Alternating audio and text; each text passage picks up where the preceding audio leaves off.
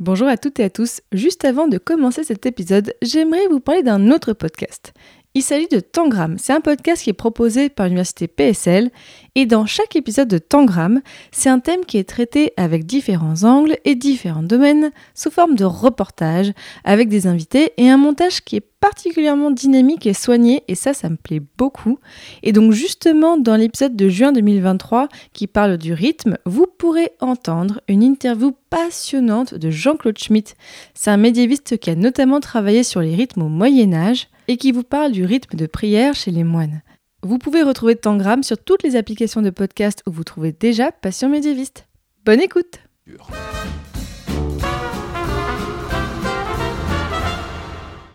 Le Moyen Âge est à la mode et j'en suis très heureux parce que je crois que cette époque a été absolument décisive. Je t'ai dit qu'elle soutenait sa thèse le 28 Une thèse euh, sur quoi? Les chevaliers paysans l'ont mis au lac de Paladru. Au lac de? Paladru! Passion médiéviste, l'histoire médiévale vue par ceux qui l'étudient.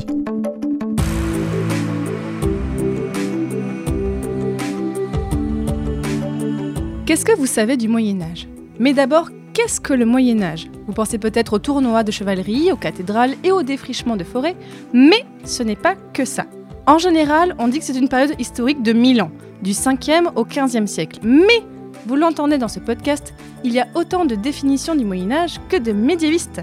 Je m'appelle Fanny Cohen-Moreau et dans ce podcast, je reçois des jeunes médiévistes, des personnes qui étudient le Moyen Âge en master ou en thèse pour qu'ils vous racontent leurs recherches passionnantes et qu'ils vous donnent envie d'en savoir plus sur cette belle période. Épisode 78. Emma et les marchands à la fin du Moyen Âge. C'est parti. Excuse-moi, mais euh, il y a des gens que, que ça intéresse? Bonjour à toutes et à tous et bienvenue dans ce nouvel épisode de Passion médiéviste. Aujourd'hui, cet épisode n'est pas enregistré dans le lieu habituel, donc on n'est pas chez moi, mais nous sommes à Toulouse et oui, aujourd'hui, nous sommes au bar Level Up à Toulouse. Et oui, l'épisode aujourd'hui va être consacré aux marchands à la fin du Moyen Âge. Et nous allons parler commerce, échange. Est-ce que c'est une bonne situation marchand au Moyen Âge? On va voir ça. Et l'invité et guide dans le monde des marchands médiévaux et donc Emma Delcro. Bonjour Emma. Bonjour. Emma, donc tu as fait un mémoire à l'Université de Pau, soutenu en juillet 2022 sous la co-tutelle de Romain Tellier et Véronique Lamazou. Donc sur le sujet des marchands au Moyen Âge, on va voir un petit peu tout ce sujet avec toi. Parce qu'au début, je me suis dit, on va faire un podcast sur le commerce. Mais en fait, je commence à avoir 15 milliards de questions, donc c'était beaucoup, beaucoup trop large. Donc aujourd'hui, on va resserrer un petit peu et donc parler des marchands précisément. Mais déjà, première question, Emma, un peu une, un rituel dans ce podcast. Pourquoi est-ce que tu as voulu travailler sur déjà le Moyen Âge en général? Qu'est-ce qui t'a attiré dans cette période? J'ai commencé euh, à m'intéresser au Moyen Âge finalement euh, à l'université. Donc à la base, j'étais à Paris 4. J'ai eu un très bon professeur en première année, donc euh, qui s'appelait Philippe Sénac, qui aujourd'hui est parti à la retraite. Et j'avais eu un très bon cours sur le Haut Moyen Âge, donc le début du Moyen Âge. Oui, voilà, c'est ça. C'est-à-dire donc on avait étudié euh, les Mérovingiens et puis euh, et puis les Carolingiens. On s'était un petit peu euh, arrêté au niveau des successeurs de, Charlemagne finalement. En deuxième année, j'ai eu un très bon cours, un TD pour le coup, un cours magistral de Monsieur Romain Tellier qui ensuite est devenu mon directeur de recherche et on a fait de l'histoire culturelle du Moyen Âge. Et grâce à ces cours-là, j'ai pu avoir une toute autre vision finalement du Moyen Âge que celle que j'avais à la base. Me dis pas que tu pensais que c'était une époque sombre. Ah non, ah, mais je pensais, je pensais vraiment au tournoi de chevaliers, Ah. vraiment à l'église, aux processions. Je pensais vraiment à ce genre de choses. Une image finalement très, très mystique, très mystifiée du, du Moyen Âge. J'ai découvert euh, avec les cours de Romain Tellier énormément d'autres aspects du Moyen Âge, pas que de l'histoire culturelle finalement, de l'histoire fiscale, de l'histoire euh, économique. Ouais, trop bien. Et j'ai adoré ça. Mais moi aussi, j'adore ça, l'histoire économique et tout, mais enfin, ça, ça fait pas trop écouter, mais moi, j'adore ça. Alors, pourquoi est-ce que tu as voulu travailler, donc une fois en mémoire, une fois en master, pourquoi est-ce que tu as voulu travailler sur les marchands? Ah, la question ne s'est pas posée tout de suite, elle s'est posée en deuxième année de master parce que j'ai changé de sujet entre le master 1 et le master 2. C'est pas possible dans toute l'université de faire ça quand même, donc Ah oui. toi, toi c'était possible de faire ça. Mais j'ai eu, disons, des, des directeurs de recherche euh, très compréhensifs et aussi parce que durant ma première année de, de master, j'avais un sujet très large. C'était les relations diplomatiques entre la France et la Castille à la fin du Moyen-Âge. Ah ouais Et il y avait un sujet très large. Et on a voulu resserrer et prendre l'angle finalement des, des relations économiques. Et donc, euh, j'ai- on a resserré ça avec l'accord de, Véronique Lamazou sur l'angle spécifiquement euh, des marchands et plus précisément des marchands euh, espagnols dans le Royaume de France, surtout en Normandie et dans le Duché de Bretagne. Voilà, on va aborder effectivement tous ces sujets un peu aujourd'hui. Bon, c'est des grandes introductions, donc dis tout de suite, effectivement, on ne pourra pas parler de tout dans les détails, mais quand même. Alors déjà, justement, pour placer un peu le cadre, sur quelle période et espace géographique est-ce que tu as travaillé? On est à quelle époque? On est où? On est euh, déjà durant les deux derniers siècles du Moyen Âge. Quand c'est compliqué. Le, le- oui, quand c'est compliqué. C'est-à-dire durant le XIVe siècle et le XVe siècle. Donc là, on est vraiment dans le dur, si j'ose dire, c'est-à-dire pendant la guerre de Cent Ans. Et euh, à un moment où il faut nouer des alliances. Donc euh, là, précisément, on a l'alliance des rois de Castille et des rois de France. Et euh, quels sont les, les espaces que j'ai étudiés? Eh bien, le Royaume de France, mais surtout la moitié nord du Royaume de France, puisque d'une part, euh, la Guyenne était, euh, l'Aquitaine était anglaise, donc Ouais. je n'ai pas travaillé sur, euh, Je renvoie la les gens-. Voilà. Je renvoie les gens vers les épisodes de Superjoute Royale pour la Guyenne, c'est toujours très compliqué pour, pour ce point de vue-là. Et donc plutôt sur le nord de la France, c'est Oui, ça c'est-à-dire le duché de Normandie, qui rentre véritablement dans le donc dans le domaine royal, à partir de Philippe Auguste, donc en 1204. Et le duché de Bretagne aussi, je, je ne pouvais pas faire l'impasse sur le duché de Bretagne. Pourquoi Énormément aussi de relations euh, commerciales. C'est pas du tout parce que tu es bretonne d'origine. Non, rien à voir. Pas du tout. Voyons, voyons, voyons. Donc, est-ce que justement, déjà pour euh, un petit peu teaser, est-ce que le fait, euh, on l'a parlé, est-ce que les conflits armés de la fin du Moyen Âge, est-ce que ça a affecté les liaisons commerciales ou pas du tout? Oui, sans surprise, parce que euh, déjà les, les- les sièges de ville ou les rançons, si je veux dire, enfin en tout cas les sièges de ville, avaient tendance justement à, comment dire, à entraver le, le flux des marchandises et à empêcher justement que la marchandise puisse pénétrer euh, les enceintes de la ville pour affamer euh, le bon peuple qui s'y trouve, d'une part. Et euh, d'autre part, il y a véritablement tout un, un corollaire de stratégie durant cette période, puisque certains rois ou certains princes vont, vont jouer, par exemple en faisant des, des blocus, hein, comme, comme il est de bon ton de le faire à Cuba, Ou dans les universités françaises aussi, aussi. pour de très bonnes raisons. Là, oui, exactement. Euh, des blocus, justement, pour pousser à la guerre. C'est-à-dire, on voit, on voit l'exemple d'Édouard III d'Angleterre, qui va profiter, euh, donc en 1336, déjà d'une animosité du comté de Flandre, donc vraiment au nord de la France. Il y a eu tout au long du, du 1er, 14e siècle toute une série de révoltes fiscales, commerciales, des, marchands et du, bon commun, du bon peuple des, des villes flamandes, hein, surtout de Gand, vis-à-vis du roi de France. Le roi d'Angleterre va allègrement s'en servir et euh, bloquer euh, les exportations de laine vis-à-vis euh, des, des villes de Flandre qui sont euh, éminemment drapantes et qui ont besoin de cette laine. Ouais, donc on voit vraiment que pendant le contexte de guerre, le commerce a vraiment un rôle dans tout ça. Alors, justement, raconte-nous, hors ce contexte un peu guerrier, quelles étaient les principales voies marchandes qui traversaient la France au Moyen Âge Est-ce que c'est comme aujourd'hui, on imagine, avec le, couloir du Rhône? Est-ce que c'était quoi les principales voies marchandes? Alors ce couloir du Rhône, euh, il existe effectivement, c'est-à-dire que depuis l'Italie, euh, on remonte depuis Marseille, donc c'est-à-dire depuis Gênes, on remonte depuis Marseille, Lyon, effectivement Paris, et plus haut les foires de Champagne et les Flandres. On utilise aussi bien des voies, certes de terre, que des voies de mer et de, les fleuves surtout. Euh, c'est plutôt les voies fluviales qui sont euh, non pas privilégiées, mais qui sont bien plus importantes qu'elles ne peuvent l'être euh, aujourd'hui finalement. Fait-on encore beaucoup de, de commerce, de batellerie sur la Garonne? On devrait, on devrait, ça serait sympa. la chose se fait pas mal pour accéder au, au vin que l'on produit en Gironde, dans le Lot-et-Garonne, justement. Les marchands, notamment castillans, remontent la Garonne, remontent jusqu'à l'estuaire de la Gironde et s'en, et s'en retournent chez eux, ou pas. Donc ouais, on voit que là, au Moyen Âge, pour le commerce, les, vo- les voies fluviales étaient plus importantes qu'aujourd'hui pour le commerce. Et justement, alors raconte-nous quelles sont les grandes villes commerciales qu'on a en- à, à cette époque-là? En tout cas, dans l'espace, euh, dans l'espace français, si on va dire de manière très large, donc si on y inclut le, le duché de Bretagne, on a bien évidemment Nantes, mais surtout donc euh, Paris, hein, Paris qui est quand même euh, la, la- la tête du royaume de France, un caput Franciae, comme dirait la tête du royaume de France. T'as Je- parlé en latin là? Exactement. Oh waouh Donc déjà à cette époque, ouais, Paris est très importante pour ça. Ah oui, oui, oui, c'est la ville royale par excellence, et surtout au XIVe siècle, euh, vraiment le, le siège des institutions, hein, donc euh, la Chambre des comptes, le Parlement. euh. Tu as parlé des villes aussi de- du Nord, de Flandre et tout ça pour Ouais. tout ce qui est les foires. Est-ce que tu peux nous parler un petit peu des foires au Moyen Âge? Est-ce que là, à la fin du Moyen Âge, c'est toujours très important? Alors les foires de Champagne ont un petit peu décliné pour le coup parce qu'elles étaient euh, finalement l'âge d'or, euh, c'était plutôt euh, la, durant les, les comtes de Champagne finalement euh, fin du XIIe siècle et durant le XIIIe siècle. Là elles déclinent un peu finalement, alors au profit sans doute des, des villes drapantes de Flandre, hein, Bruges, Gand, Lille. Comment on peut expliquer que du coup que ces foires qui étaient vraiment importantes, des, des grands rendez-vous commerciaux, comment on peut expliquer du coup qu'elles ont décliné? En tout cas, l'une des explications possibles, étant donné que euh, aux foires de Champagne, beaucoup de marchands italiens y allaient, étant donné qu'il y a eu dans le sud de l'Espagne la entre guillemets Reconquista, les routes étaient quelque peu plus sûres au XIVe siècle pour permettre aux marchands italiens finalement de faire le tour, de passer par Gibraltar et de prendre la, la voie de mer qui était quand même, si on additionne tous les coûts finalement engendrés, était tout de même euh, beaucoup moins euh, coûteuse en tout cas euh, que la voie terrestre. Donc les, Italiens préféré aller un peu plus tôt en Espagne, donc c'est pour ça qu'ils venaient moins en Flandre et, Alors, enfin, dans les foires de Champagne, pardon. Les Génois, euh, oui, les Vénitiens aussi, mais les Lombards aussi, bien évidemment. Euh, beaucoup de financiers, de marchands parmi eux.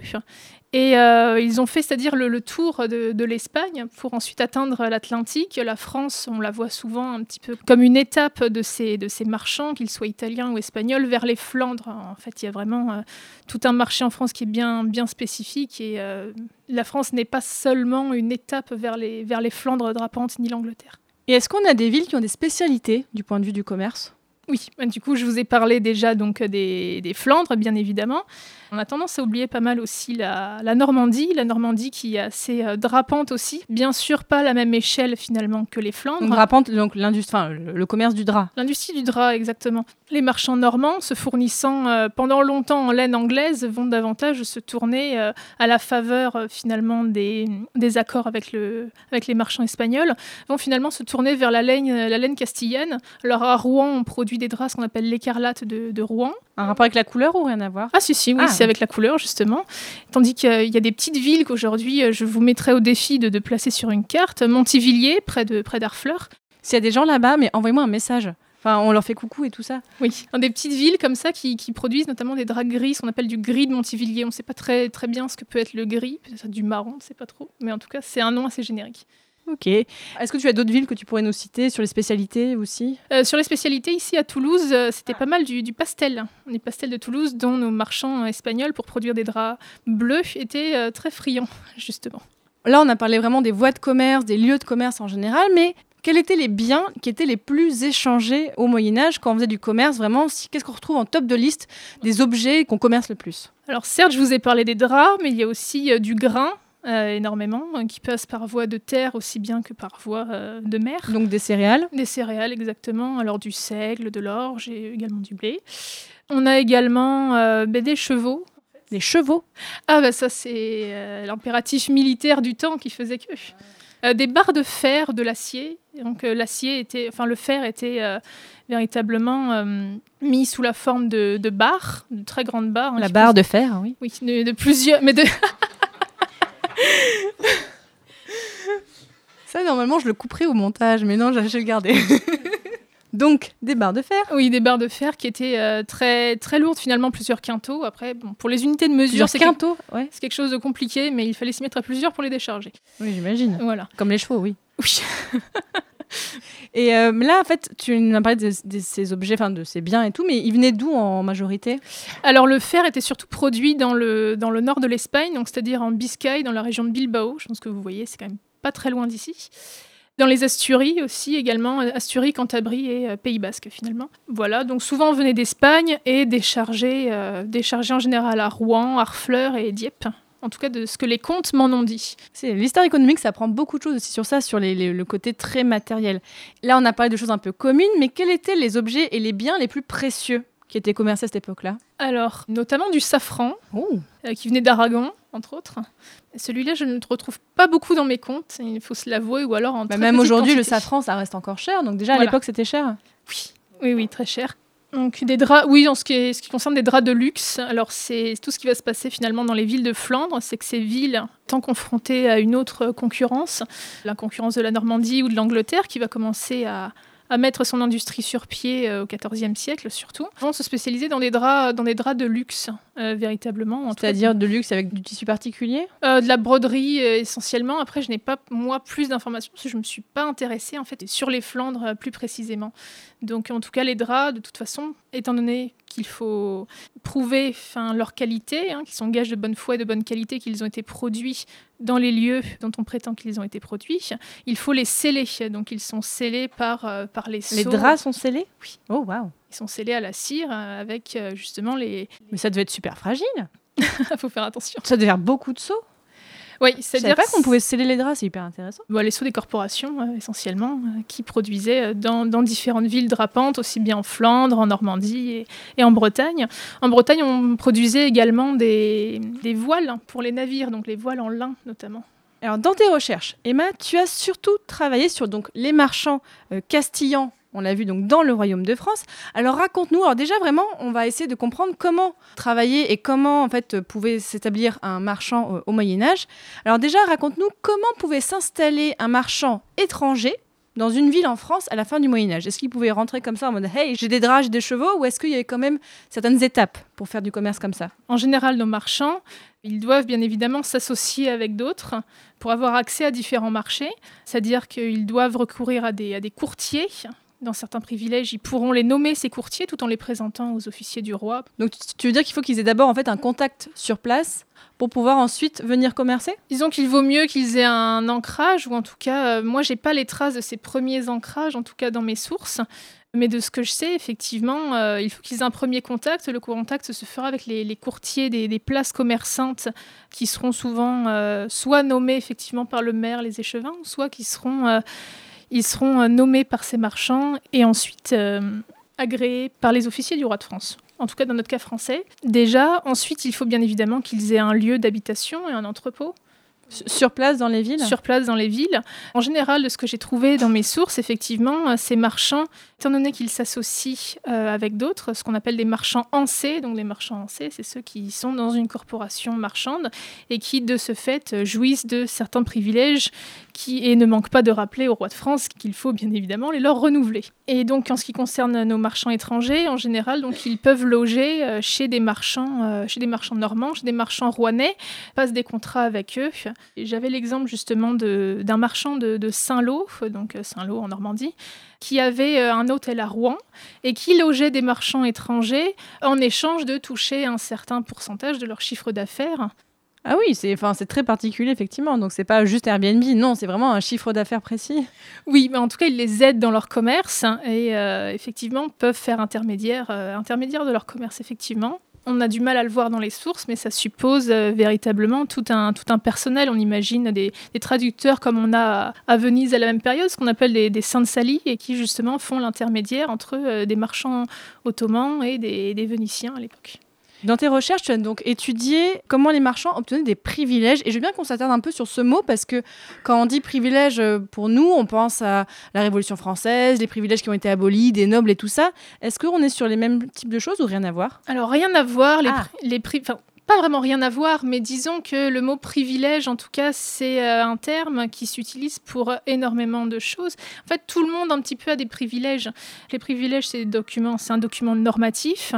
Ça délivre un certain nombre, euh, un certain nombre de prérogatives, un certain nombre d'exemptions. Et ça, les, bourgeois des villes ont des privilèges.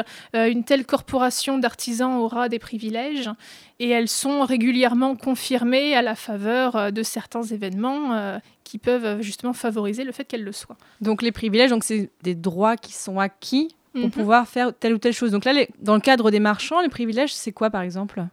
Alors les privilèges, par exemple, c'est des, des exemptions, pas que, hein, mais des exemptions, souvent des exemptions fiscales, que des étrangers en général, c'est-à-dire ceux qui ne sont soit pas sujets du roi de France ou ceux qui ne sont pas bourgeois d'une telle ville, ne peuvent pas acquérir, en tout cas, ne, Ils ne doivent pas payer oui, certaines qu'ils ne taxes. peuvent pas payer, voilà, ils ne peuvent pas payer certaines taxes. Ils ont là des taxes comme aujourd'hui quand on va à l'étranger, en fait, c'est ça. C'est un petit peu ça, c'est-à-dire, mais par contre, ils doivent, euh, ils doivent faire valoir leurs privilèges assez souvent parce que, euh, que ce soit l'administration euh, municipale, c'est-à-dire le maire et ses échevins et leurs receveurs, ou euh, l'administration royale, ou même des fois des administrations, ce qu'on appellerait des administrations, des institutions, on va dire, des receveurs ecclésiastiques, ils doivent affirmer leurs droits de manière assez, euh, assez régulière et doivent en dépêcher euh, parfois à la justice royale. Donc il doit y avoir des preuves aussi, j'imagine, manuscrites, de dire regardez, non, mais je ne suis pas obligé de payer parce que j'ai le roi qui m'a donné tel privilège?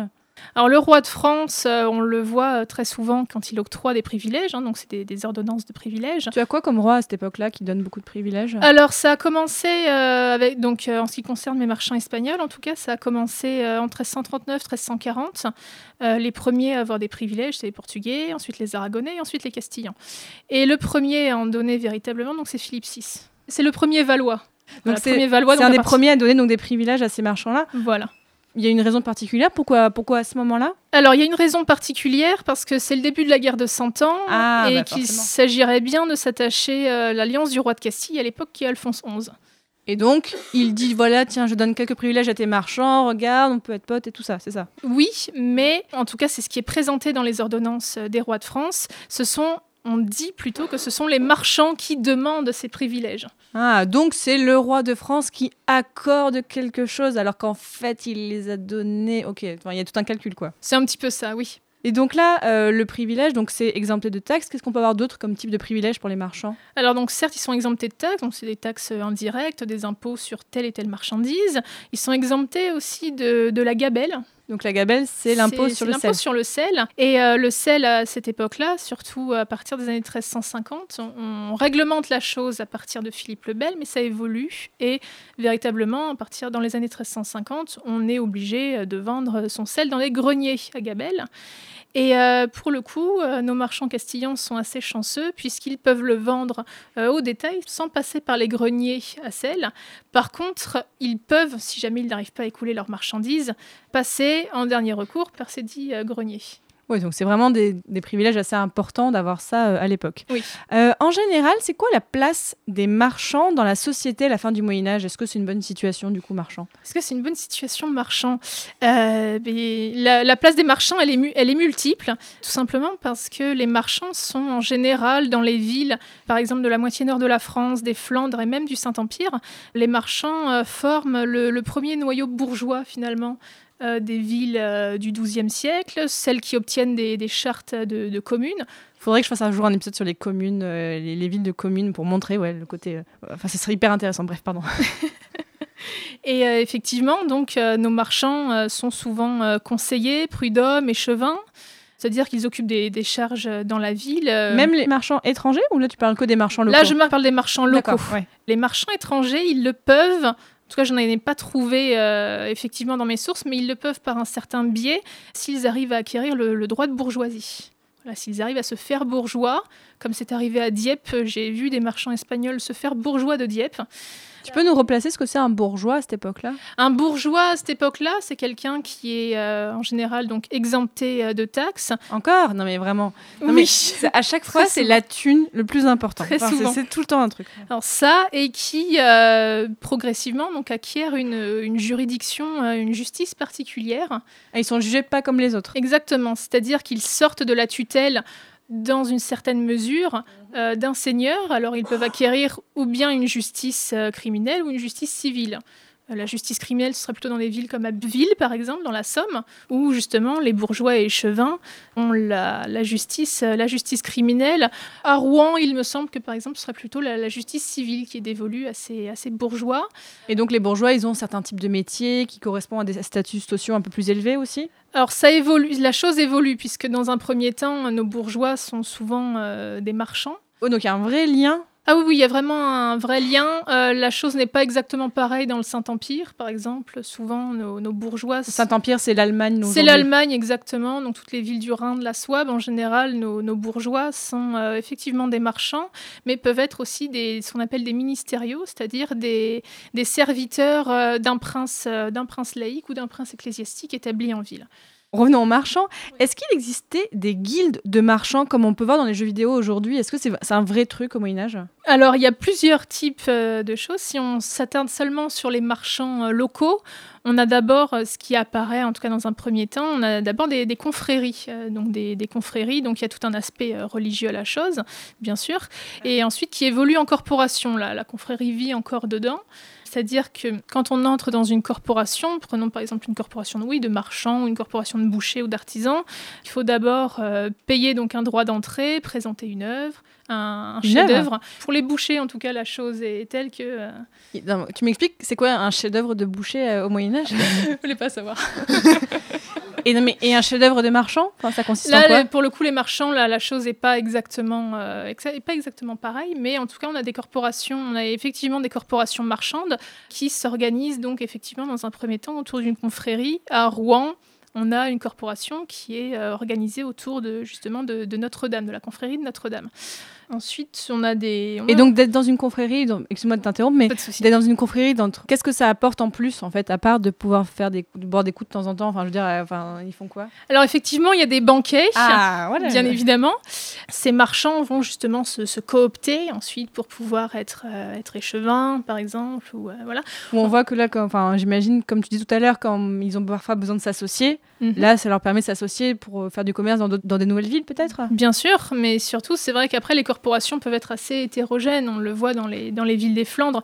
Les marchands, en général, vont s'appuyer euh, sur des, des corporations euh, drapières, par exemple. C'est-à-dire qu'ils vont ils vont s'associer avec, et en être quelque peu extérieur, mais quelque peu dedans. Ils vont contrôler finalement la, la production de ces travailleurs euh, du drap. On a aussi toute, toute une évolution, en fait, dans les élites urbaines. Si les élites urbaines, elles sont d'abord marchandes, ce que Bernard Chevalier adore appeler la, la plutocratie pa- La patrici- quoi? la plutocratie patricienne. D'accord. Oui. En gros, ce sont des marchands qui vivent de, de rentes, qui monopolisent justement les charges municipales et qui se font parfois aussi receveurs hein, de, de certaines aides, receveurs du fisc, receveurs de finances.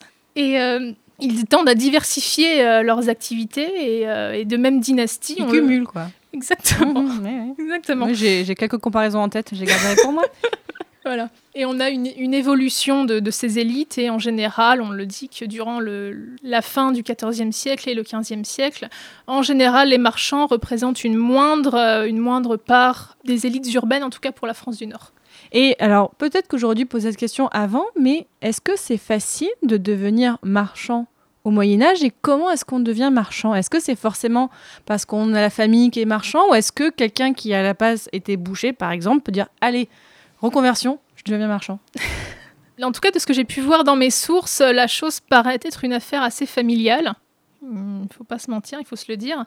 Donc, euh, souvent, on a les mêmes, euh, les mêmes familles qui restent marchandes et on retrouve finalement les mêmes patronymes, euh, qu'il s'agisse ou bien du côté espagnol que j'ai pu étudier dans mes, dans mes registres de comptes castillans, ou bien euh, également dans, dans, mes registres, dans mes registres français et dans mes listes de bourgeoisie, par exemple. Donc ouais, plutôt familial. Plutôt.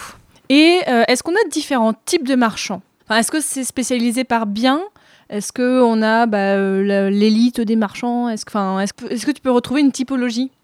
La chose semble être spécialisée, effectivement.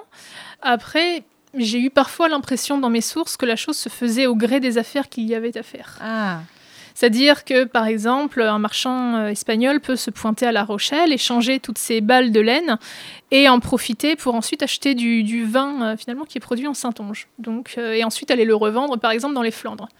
Oui, donc ils sont pas forcément spécialisés sur une Non. euh, un bien, ils peuvent euh, s'adapter en fonction de la- de l'actualité. La spécialisation va plutôt se faire sur, euh, la, sur les, les territoires. Effectivement, on voit qu'en Castille, dans la région de Burgos, c'est plutôt de la laine qu'on va produire, ou du moins l'industrie lainière est assez, euh, est assez forte parce qu'il y a euh, tous les moutons espagnols. Et dans le nord de l'Espagne, ce sera plutôt par exemple du- de la sidérurgie, du fer, ce genre de choses. Donc ils s'adaptent aussi en, fonction des, en fonction des cours des marchandises, en fonction de la demande et en fonction de toutes les associations qu'ils vont pouvoir euh, lier entre eux. Et est-ce que dans tes sources, tu as pu voir des parcours individuels de marchands? Alors, j'ai pas posé cette question, donc je sais pas si tu peux me répondre, mais est-ce que tu as vu bah, des marchands évoluer, mais vraiment des, bah, des personnes en particulier? Oui, oui, oui, par exemple. Euh, alors j'ai un exemple qui me vient en tête, euh, effectivement. Alors certes, je vous ai parlé des, des privilèges que donne le roi de France, mais il y a aussi ceux que donne le duc de Bretagne. Et euh, le premier date de 1430, et dans ce privilège-là, euh, aux marchands de la nation d'Espagne, comme on disait à l'époque, L'Espagne et ouais, il y avait un i. Eh bien, euh, on retrouve un personnage qui s'appelle Inigo d'Arceo, alors notre homme, consul de la nation euh, d'Espagne à Nantes. Donc, euh, il y a, on suppose donc toute une justice fait interne, mais qu'on ne connaît pas, puisque le consulat de Nantes n'a pas, n'a pas produit, en tout cas à ma connaissance, n'a pas produit de, d'archives, ouais. exactement. Et notre homme, euh, en plus d'être un marchand euh, lainier, surtout comme beaucoup de Castillans à Nantes à l'époque, va être très souvent diplomate ou ambassadeur, aussi bien du roi de France, aussi bien de Charles VII que euh, de rois de Castille comme Jean II ou comme Henri IV de Castille. Donc lui, tu as pu le voir évoluer dans tes sources? Oui, j'ai pu le suivre sur une période de 30 ans. Ah ouais? Oui. C'est-à-dire que je le vois apparaître euh, en 1430, lors des premiers privilèges de la nation d'Espagne, et euh, je le vois, je le capte encore jusqu'en 1467, euh, lorsque les marchands castillans sont virés de Nantes, hein, si vous me permettez le terme. Qu'est-ce qu'ils ont fait pour être virés de Nantes Un peu trop de piraterie aux abords de la Bretagne. Non Si. Attends, donc les mecs venaient depuis la Castille à Nantes et ils disent Oh tiens, je fais de la piraterie. Ils cherchent les problèmes quand même. C'est que sur un navire, il y a plusieurs personnes. Donc, certes, il y a des marchands, mais il y a aussi donc, des armateurs, des marins, des capitaines, et qui, des fois, s'ils se voient lésés pour une raison ou une autre, peuvent très bien obtenir du- de leur roi ce qu'on appelle des droits de marque. Et là, ils peuvent s'adonner effectivement euh, à la piraterie. Donc euh. ils sont très forts en conversion en fait, tes marchands là, au point de devenir pirates. Alors, on, on a toujours cette image un petit peu euh, dorée du pirate. Non, Oui, qui est plus l'époque moderne, on n'est pas trop là à cette époque-là. On arraisonne un navire, on, leur, on demande la cargaison, on voit ce qu'il y a dedans et on repart avec une partie. Oui, bah, c'est du, du larcin quoi à ce niveau-là Voilà. presque. Oui. Et est-ce que tu as des femmes dans tes sources? Parce qu'on a parlé beaucoup au masculin depuis tout à l'heure, mais est-ce que tu as des femmes marchandes? Alors des femmes marchandes, euh, en tout cas pour l'espace euh, là pour l'espace français et puis euh, pour mes marchands castillans, je n'en ai pas trouvé. Aucune? T'as vu aucune mention de femme dans tes sources? Alors j'ai vu une mention de femme dans Ah. mes sources, mais ça va peut-être pas vous plaire. Bah dis toujours. Hein. Oui. Alors j'ai vu une, une jeune fille euh, qui avait 12-13 ans et qui s'est fait euh, détrousser et violer par un marchand castillan et un marchand breton. Comment tu as ça dans tes sources? Qu'est-ce que ça fait là? Enfin, parce que vu que tu as fait plutôt des recherches sur des sources économiques, comment tu as un fait comme ça dedans? Bah, étant donné que nos deux hommes euh, étaient marchands, euh, j'ai pu les retrouver. Alors, je les ai retrouvés par mots-clés quand j'ai fait mes recherches dans le, dans le trésor des chartes des ducs de Bretagne.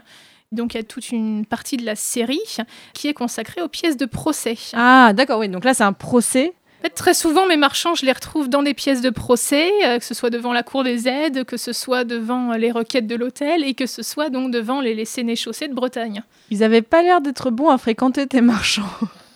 Donc, c'est, je pense, un biais des sources plus qu'autre chose. Oui, oui, oui. Enfin, ça, on n'a qu'une vision à partir des sources, donc on peut pas faire Voilà. une généralité totalement. Donc euh, oui, notre, pour en revenir à notre femme euh, que, que l'on a trouvée, ou plutôt une, une enfant finalement, qui avait 12-13 ans, le marchand castillan en question avait 19 ans, donc il était, pas, il était à peine plus vieux, et il logeait à Rennes chez un autre marchand. Le père de cette, de cette petite fille n'a pas réussi à défendre la cause de, de sa fille, puisqu'il était assez modeste finalement, hein, de, de très petites conditions, artisan, et face à la puissance euh, des marchands castillans qui ont fait pression sur le geôlier, euh, sur le chancelier de Bretagne, il n'a pas pu grand-chose pour, euh, pour rendre justice à sa fille.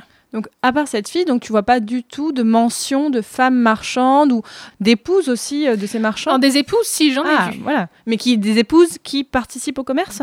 Je, ne- sais pas si elles participent au commerce, mais en tout cas, j'ai vu des épouses, parce que, euh, chose euh, peu habituelle avant le XVIe siècle, j'ai pu trouver, en tout cas pour Nantes, et pour une paroisse en particulier, qui est la paroisse de Saint-Nicolas, j'ai pu trouver des mentions, enfin des registres de baptême. Et la chose qu'il y a de bien dans les registres de baptême, c'est qu'on a les mentions des parrains et des marraines. Et donc là, très souvent, nos marchands castillans sont parrains pour des marchands bretons, français, plus souvent bretons. Et on voit avec le, nom qu'ont ces femmes euh, qu'ils se marient très souvent avec des, avec des Nantaises. Bon alors justement, parlons un petit peu plus précisément des archives que tu as étudiées. Donc, tu nous as dit des archives économiques, mais aussi des archives judiciaires. Comment tu as fait pour euh, bah, récolter toutes ces sources? C'était vraiment compliqué, c'est la moindre des choses que, l'on peut dire, parce que j'ai des archives qui viennent de différents fonds départementaux, donc c'est-à-dire des archives du 76, qui est dans la Seine-Maritime, donc de Rouen. J'ai des archives du 44, de la Loire-Atlantique, du 35, et j'ai des archives nationales, bien sûr, et j'ai les archives donc de la plateforme euh, Pares. Je me suis déplacée en Espagne, mais pas beaucoup finalement, parce que Pares fait bien le travail. Pares, c'est la plateforme des archives, euh, des archives espagnoles. Donc en fait, là, suffit de faire une recherche par mots-clés Forcément, la recherche par mots-clés se fera en espagnol, donc euh, traduisons marchand, mercaderes, et il, suffit de, faire la chose. Ou on peut taper aussi le nom des villes françaises en espagnol, euh, en sélectionnant bien le siècle, et on peut, trouver on peut tomber parfois sur, euh, sur des pépites, des choses auxquelles je ne m'attendais pas. Lorsqu'on parlait tout à l'heure justement de l'installation d'un marchand, j'ai trouvé une pièce d'un marchand espagnol qui avait une maison et un entrepôt à Nantes. Il était très bien installé. C'était fin du XVe siècle, donc vers 1490, et notre homme s'en va à Saint-Jacques-de-Compostelle pour faire son pèlerinage. Il s'en revient et retrouve justement sa maison et c'est bien pillé. Mais non. Et oui, c'était le siège de Nantes à cette époque-là. Ah oui, bah en même temps. Il fallait bien se servir là où il y avait Il l'a cherché, il l'a cherché. Mais donc là, tu saurais estimer combien de marchands est-ce que tu as étudié dans tes recherches? J'avais, j'avais fait le calcul justement, j'en avais fait, j'en avais fait l'inventaire de mes marchands, aussi bien ceux dont j'avais les noms, dont ceux dont je n'en avais pas les noms. J'en ai environ 200. Ouah, 200 Oui. Tu as étudié les histoires de 200 personnes en un an? Alors des fois, elles sont, c'est-à-dire qu'elles sont assez fugaces. Ces personnes, elles apparaissent dans, dans un procès. On n'en a parfois pas le nom, parfois mal orthographié, parfois chose amusante. euh, on a des, des marchands espagnols dont leur nom n'est pas francisé, mais carrément bretonisé. Ah Je trouve ça très drôle. Ça a été pour les archives avec du breton ou pas? J'ai pas eu de breton parce Ah. que les archives euh, de Oui, la vrai de en non les archives de la chancellerie des ducs de Bretagne étant soit Nantes soit Rennes et en français. Et donc là, qu'est-ce que tu as comme difficulté particulière avec ces archives? Alors au début, bon j'avais déjà fait de la paléographie médiévale tout Donc de le fait de déchiffrer les manuscrits. Exactement, depuis euh, la troisième année, donc j'avais de bonnes connaissances, mais j'avais un peu de mal au début parce que j'ai eu des pièces aussi bien donc du Trésor des chartes des rois de France. Donc le trésor des chartes, enfin, parce que c'est pas un trésor, il y a rien de brillant dedans.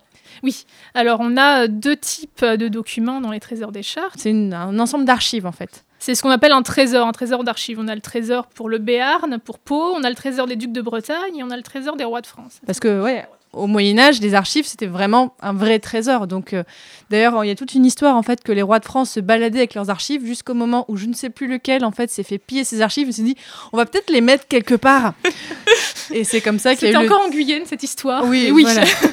Ouais, et c'est après qu'on a fixé les archives donc euh, dans, dans des endroits. Voilà. Et donc c'est pour ça qu'on a le mot trésor parce que c'était conservé dans des dans, Dans des coffres, exactement. dans des coffres, voilà. Donc le trésor des chartes euh, à Paris, donc qui est le trésor Voilà. des rois de France. Voilà. Donc on a les pièces finalement les, les plus importantes. hein. Il y a tout un choix des pièces que l'on va conserver ou non.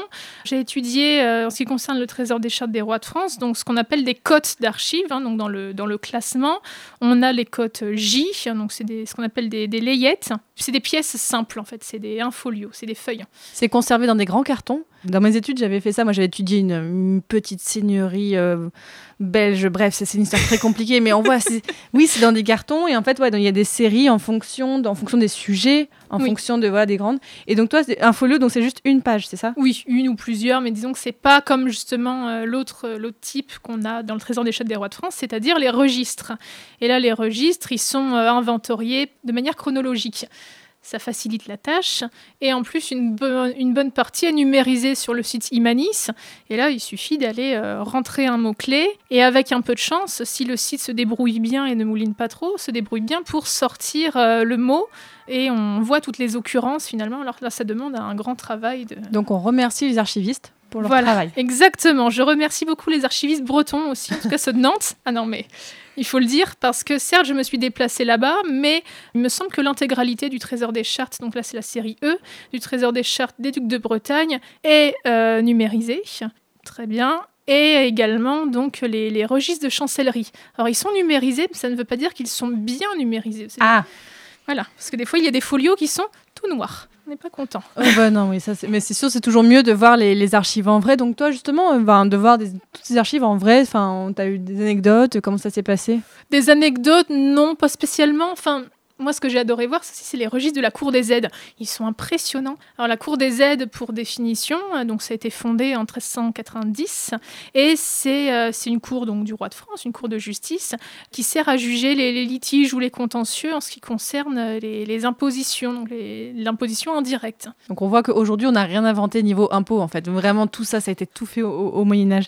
Et est-ce que tu as eu des surprises, des choses où vraiment tu te dis, ah, tu t'attendais pas à voir ça Oui.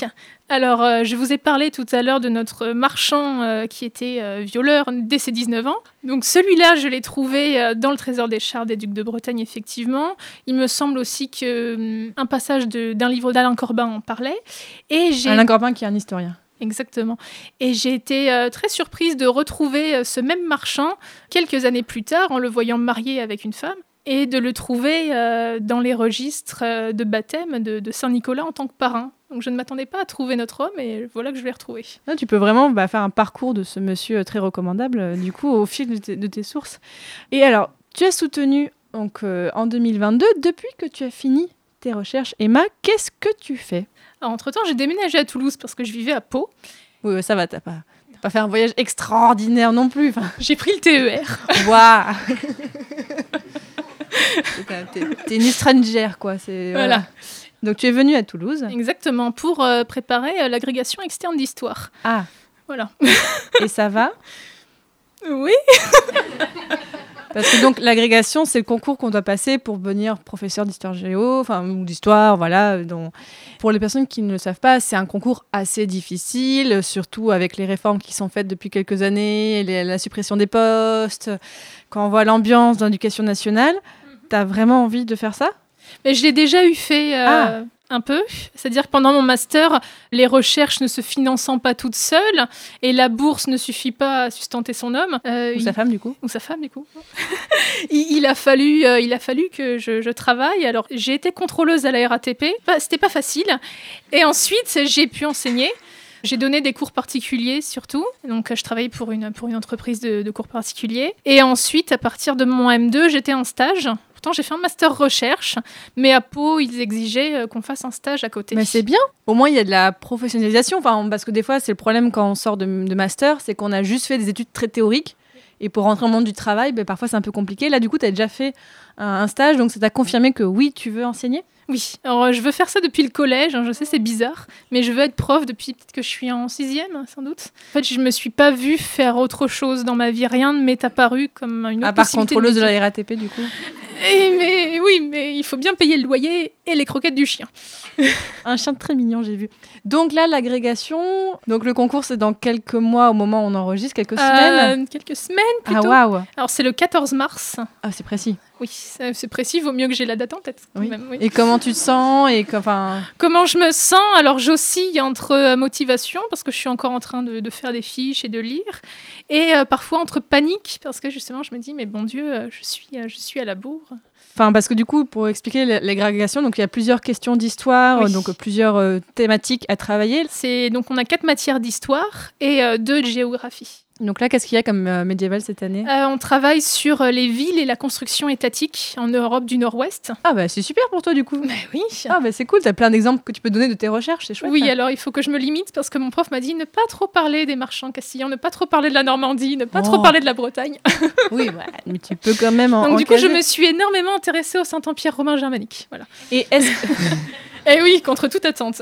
J'aimerais bien faire plus d'épisodes sur Saint-Empire romain germanique. S'il y a des gens qui m'écoutent et qui travaillent sur ce sujet, j'aimerais bien parce que c'est un espace géographique que j'ai très peu traité dans le podcast.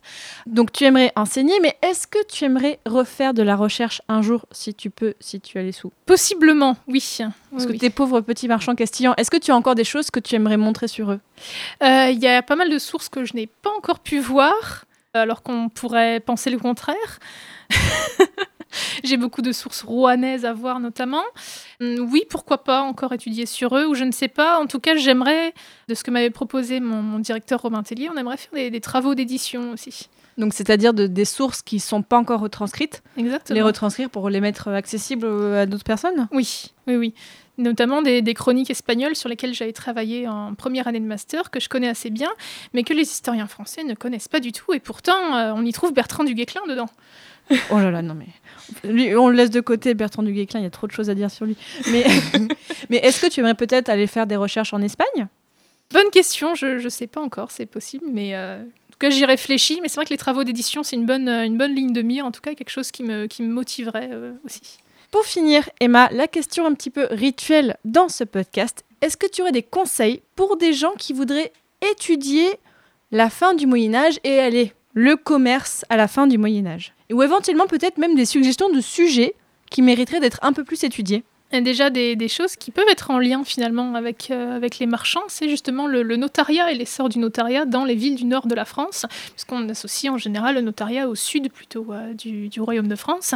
Et, euh, et d'essayer d'y retrouver notamment des marchands, d'essayer aussi de, de voir ces marchands dans leur relation avec le pouvoir royal.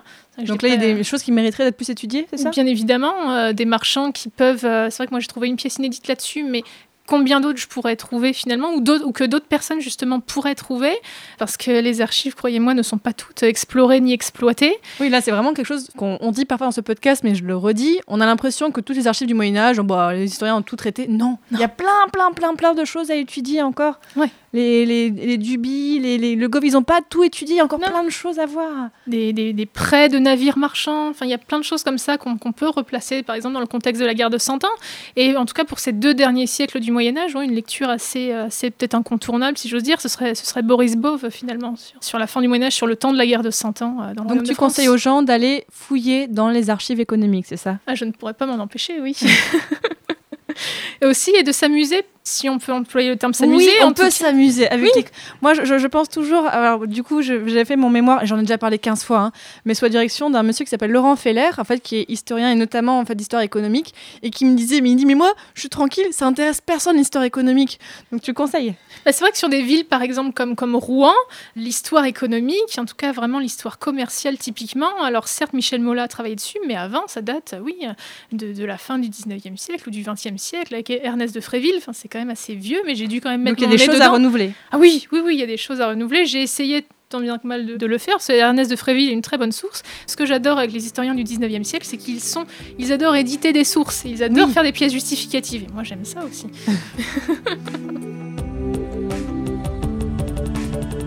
Maintenant, chers auditeurs et auditrices, vous en savez beaucoup plus sur les marchands à la fin du Moyen-Âge, sur ce que c'est d'être un marchand. Est-ce que c'était une bonne situation? Eh bien oui, plutôt. Donc merci beaucoup Emma Delcros, c'était vraiment euh, passionnant et bon courage pour l'agrégation. Mais de rien, je vous en prie, merci.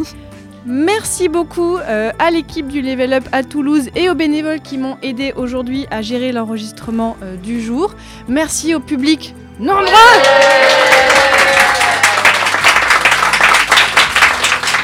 J'ai pas fini. Pour en savoir plus sur l'épisode que vous venez d'écouter, vous avez comme d'habitude rendez-vous sur mon site passionmédiéviste.fr avec un S à médiéviste parce que j'ai la passion pour les médiévistes, donc .fr. Et si le sujet du jour vous a intéressé aussi, alors sachez que j'ai fait des épisodes sur l'Espagne, j'ai fait des épisodes sur la Bretagne, j'ai pas fait beaucoup encore d'épisodes d'histoire économique, peut-être bientôt, mais allez voir tout ça donc sur mon site et même allez écouter tous les autres épisodes de Passion médiéviste et aussi tant que vous êtes sur mon site, allez voir mes autres podcasts. Donc j'ai Passion Antiquité sur l'Antiquité et j'ai Passion Moderniste sur l'époque moderne, c'est-à-dire en gros de 1500 à 1800, allez voir. Et si vous voulez soutenir ce podcast, eh bien il y a plein de façons de le faire. Alors déjà, vous pouvez parler du podcast autour de vous. Alors imaginez que si chaque personne qui écoutait ce podcast euh, réussissait à convaincre une autre personne d'écouter euh, ce podcast, eh bien ça en ferait beaucoup.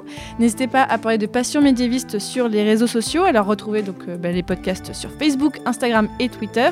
TikTok non, j'ai la flemme. Et si jamais vous voulez soutenir financièrement ce podcast, eh bien sachez que le, le financement participatif, en fait, moi me permet de travailler maintenant à mi-temps sur les podcasts et de proposer des événements gratuits comme ce qu'on a fait aujourd'hui.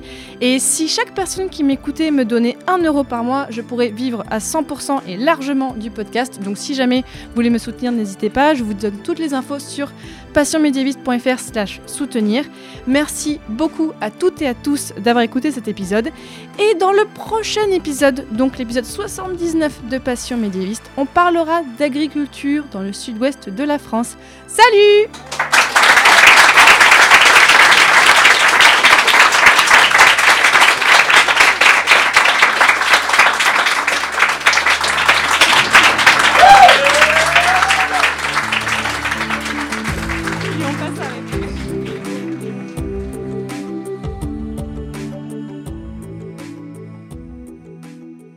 alors oui, d'habitude je ne reprends pas la parole après les épisodes, mais là c'était juste pour remercier particulièrement les personnes qui ont soutenu Passion médiéviste ce mois-ci. Je voulais vraiment quand même leur faire un petit message, donc je tiens à remercier Laurent, Thomas, Bernard, Léna, Julie, Margot, Kevin, Nicolas et Arnaud. Merci beaucoup à ces personnes parce que c'est grâce à ces personnes que j'arrive à organiser des événements, que j'arrive à mettre des sous de côté pour aller faire des enregistrements pour traverser parfois la France. Et quand même, parce que on a bien rigolé là-dessus dans l'épisode, je vous laisse avec un petit clin d'œil. Peut-être qu'il n'y a pas tout le monde qui se rappelle de ça, mais moi ça me fait encore beaucoup rire. À bientôt Un appareil de, de musculage extraordinaire. Oui, un appareil extraordinaire de musculation sensationnel. Mais c'est c'est pas... Michel, comment s'appelle alors cette magnifique machine très compliquée? Ça s'appelle la barre de fer. La barre de fer? Oui, Mais la barre de fer quoi? La barre de fer tout, la barre de fer des exercices, Oui. la barre de fer des... La barre de fer? ma machine préférée. Avec un seul et même unique appareil, la multifonction à votre service multiple.